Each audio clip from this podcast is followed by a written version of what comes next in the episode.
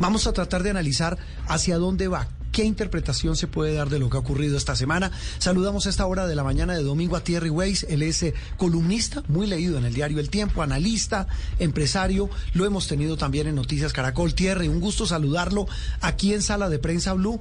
Y pues no sé si comparte pues estas impresiones, repito, que no tienen la, la profundidad de quien analiza, pero sí representa o refleja lo que en buena medida hoy siente mucha gente en Colombia, que no entiende cómo esta pelea entre los mismos integrantes de una coalición. Thierry, buenos días. Buenos días, Juan Roberto. Saludos a ti y a Juliana. Que tengan un excelente domingo todos ustedes y toda tu audiencia. No, yo, yo no creo que esa reflexión que tú acabas de hacer sea para nada carente de profundidad. Por el contrario, eso es una paradoja eh, extrañísima que está sucediendo en este proceso en el que justamente las personas que más representan, digamos, la conciliación, la unidad, la moderación, están resultando ser las más conflictivas. Eh, pero no solamente no aplicaron eh, la máxima que tú que tú que tú eh, bien a la que bien te refieres sobre la ropa sucia lavada en casa, tampoco están aplicando otra máxima sabia y vieja que es la de que la unión hace la fuerza. Y no solamente está pasando en el lado de la coalición Centro Esperanza, sino que en el equipo por Colombia, con su decisión de marginar a Oscar Iván Zuluaga, también está pasando lo mismo. Es decir, las dos colisiones, curiosamente, son las que más desunidas están. Thierry, ¿y eso qué consecuencias tiene a nivel electoral? ¿Los va a afectar mucho en términos de la decisión que tome la gente a la hora de votar? A los de la esperanza y a los de... A los dos, claro, a los dos grupos. Sí, claro, a los dos, porque justamente en este sistema de dos vueltas que tenemos eh, es muy importante, pues para poder llegar a segunda vuelta, unir fuerzas en la primera. Si empiezan a atomizar los votos y se separan los votos, digamos, por poner un ejemplo, el equipo por Colombia, los votos del uribismo que están, presume uno, mayoritariamente con Oscar Iván Zuluaga, se van, eh, no, no, no lo recibe el equipo por Colombia, pues el equipo por Colombia difícilmente podrá quedar de segundo lugar en la primera vuelta y entonces no pasará a, la segunda. Es, eh, eh, eso era lo que, lo, que, algo que yo he venido comentando en mi columna de los domingos del tiempo varias veces, pero ahora resulta que la coalición Centro Esperanza también parece que estuviera a punto de cometer el mismo error, aunque todavía no lo han cometido. Digamos, la, las cosas creo que del lado de ellos todavía se pueden eh, reparar, pero si llegaran a dividirse, no sé, si llegara a salirse Alejandro Gaviria por alguna razón, eh, claro, claro, se, atomizarían también los votos y entonces entramos en un escenario distinto al que todos los que hablamos sobre estos temas hemos estado mirando en los últimos meses.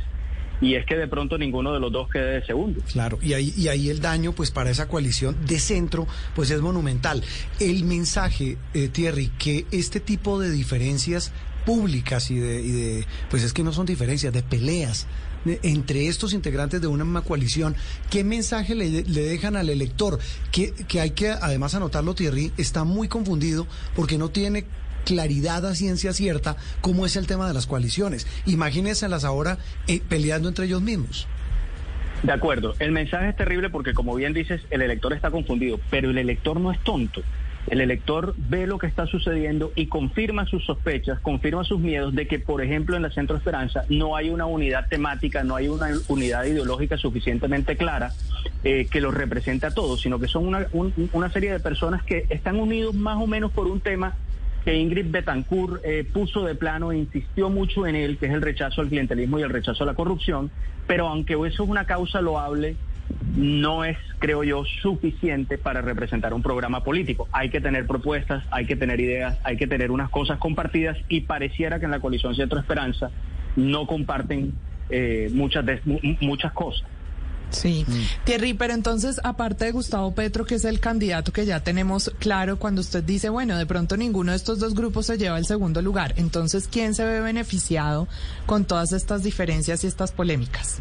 Pues claramente Rodolfo Hernández, el, exalcalde santanderiano, que ha sido un poco el palo de la campaña, que al comienzo nadie daba, nadie daba mucho por él, pero si le creemos a las encuestas, Hernández ha ido subiendo poco a poco, en algunas encuestas alcanza a marcar de segundo, de tercero.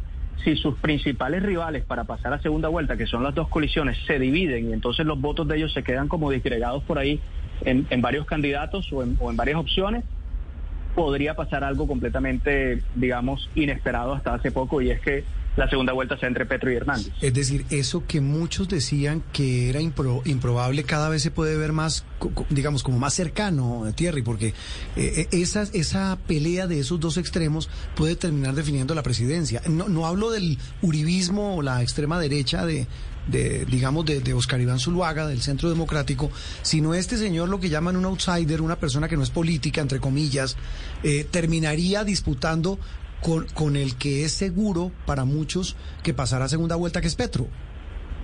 Sí, y es algo que no estaba en los cálculos de casi de nadie, pero efectivamente se empieza a volver una posibilidad en este momento. Ahora bien, cuando hablamos de dos extremos o hablamos de, candidatos distintos, sí, sí, son distintos, representan ideas distintas. Hernández no es una persona particularmente ideológica, por lo menos no ha demostrado serlo ahora mismo, entonces él yo no sé si representa realmente unas posiciones de derecha o de izquierda, que él en realidad representa lo que tú dices, un rechazo a la política.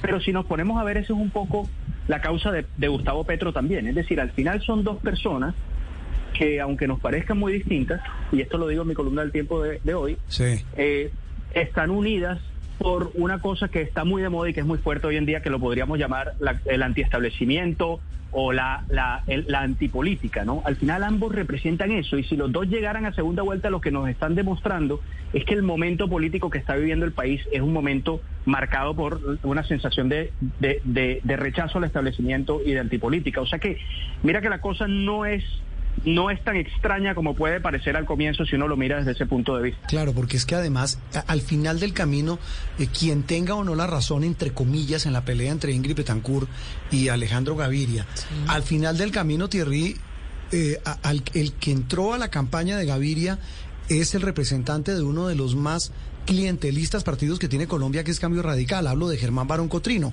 que fue la piedra, o mejor, la, el florero de Llorente para la pelea eh, en, dentro de esa coalición. De acuerdo, es que es que realmente y cuando y cuando las posiciones, por ejemplo, la posición de, de Betancourt, que es una posición tan inflexible, tan intransigente, que uno entiende como desde cierto punto de vista, eh, sobre todo dentro, este, dentro de todo este movimiento del que vengo hablando de, de, de sentimiento antipolítico y antiestablecimiento, es normal que sea así, pero posiciones absolutamente inflexibles al final a lo mejor no van a ser eficaces para competir. Miren, por ejemplo, que Gustavo Petro, que también arranca una campaña eh, criticando la política tradicional, criticando la politiquería y el clientelismo, Gustavo Petro al final ha, cedido y ha hecho alianzas con, políticos tradicionales de, distintos colores y de distintos partidos. Y, sus electores no lo han castigado por eso, digamos, su, su campaña mm. sigue funcionando a pesar de esas alianzas.